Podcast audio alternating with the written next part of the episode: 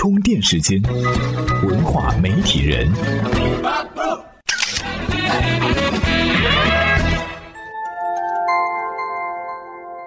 媒体与内容探索世界运行的新规律，欢迎您收听在喜马拉雅 FM 独家播出的《文化媒体人》。六月十九号，第十九届上海国际电影节终于是结束了。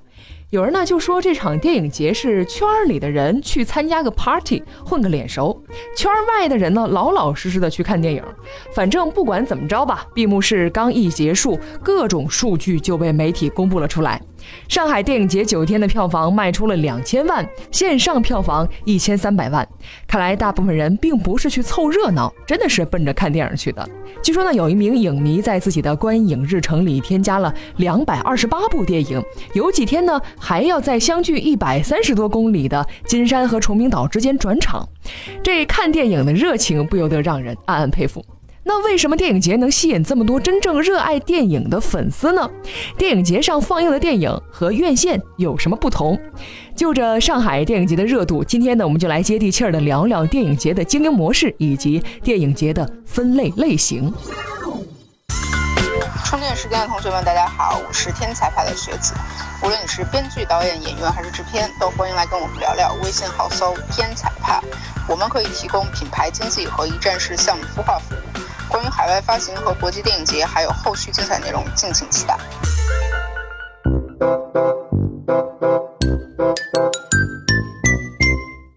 电影节呢，当然和电影的关系最大。既然电影分商业电影和艺术电影，那么电影节呢？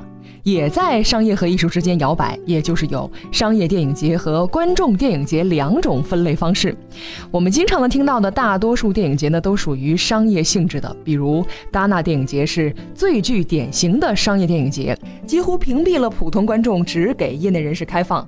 电影节的定位呢，还会发生转换，基本是从艺术走到商业，比如美国的翠贝卡电影节，韩国的釜山电影节。转变尤其快，商业电影节和观众电影节之间的区隔呢也很明显。商业电影节呢都有很高的预算，有大企业赞助，不靠电影票挣钱。规格高的还有电影首映，影片的主创团队还得来站台。电影的发行方、买方奔着做生意的目的而来，电影节扩张的速度还相当快，可能一年一个样。而观众电影节呢，顾名思义，一切就得看观众老爷的了。很少有企业赞助，挣不挣钱看门票，一般也没什么重量级的电影人来站台，年轻人居多，更像是一个 party 聚会。上海电影节偏向观众电影节，但是很大可能是抱着商业电影节的野心在做，只是目前呢还没有到量级。传统意义上的电影节自带发行功能。如果买方看到这部电影觉得不错，就可以商量购买了。不过，除了这一项基本的功能，越来越多的电影节开始考虑如何玩一点别的花样来增加效益。比如说，柏林电影节在2003年创办了天才营，釜山电影节在2005年跟着成立了亚洲电影学院，还有其他电影节举办了各种创投活动。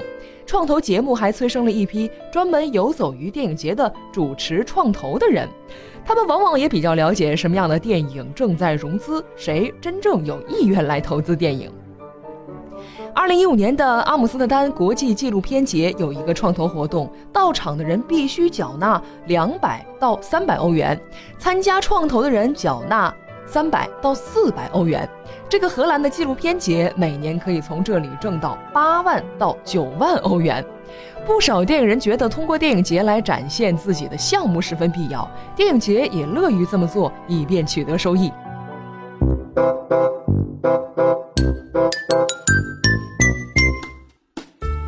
电影节和电影交易市场并不是一回事儿。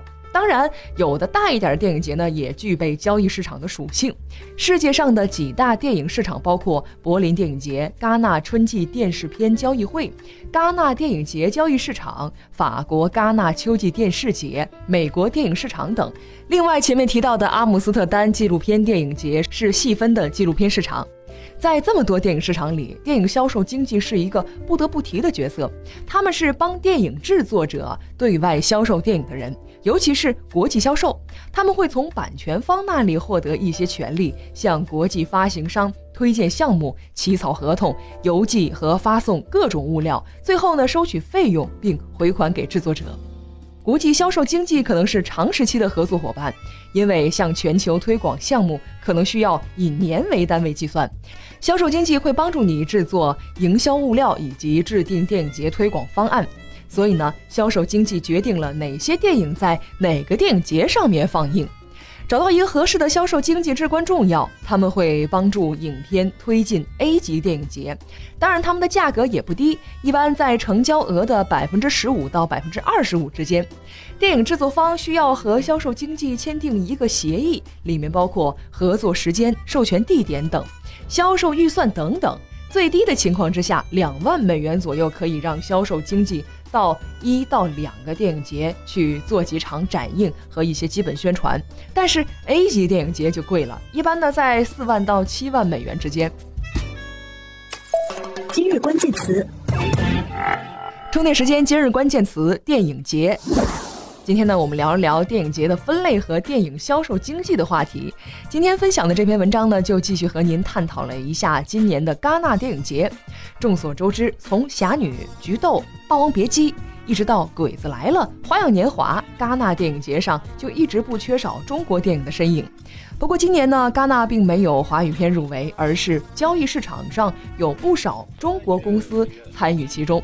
今天推荐的文章呢，就和您讨论了这方面的话题。您在充电时间的微信公众账号中回复“电影节”三个字，就可以收到这篇文章了。本期节目由勒布朗企划编辑老 News 老彭监制。最后呢，提醒一下各位会员朋友，网易云课堂提供了两门精品课程，注意查收领取。感谢您的收听，我们下期再会。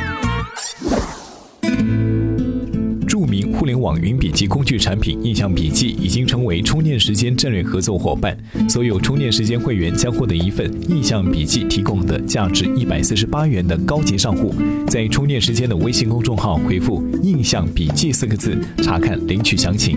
关注微信公众号“充电时间”，加入专为商务人士打造的智慧族群。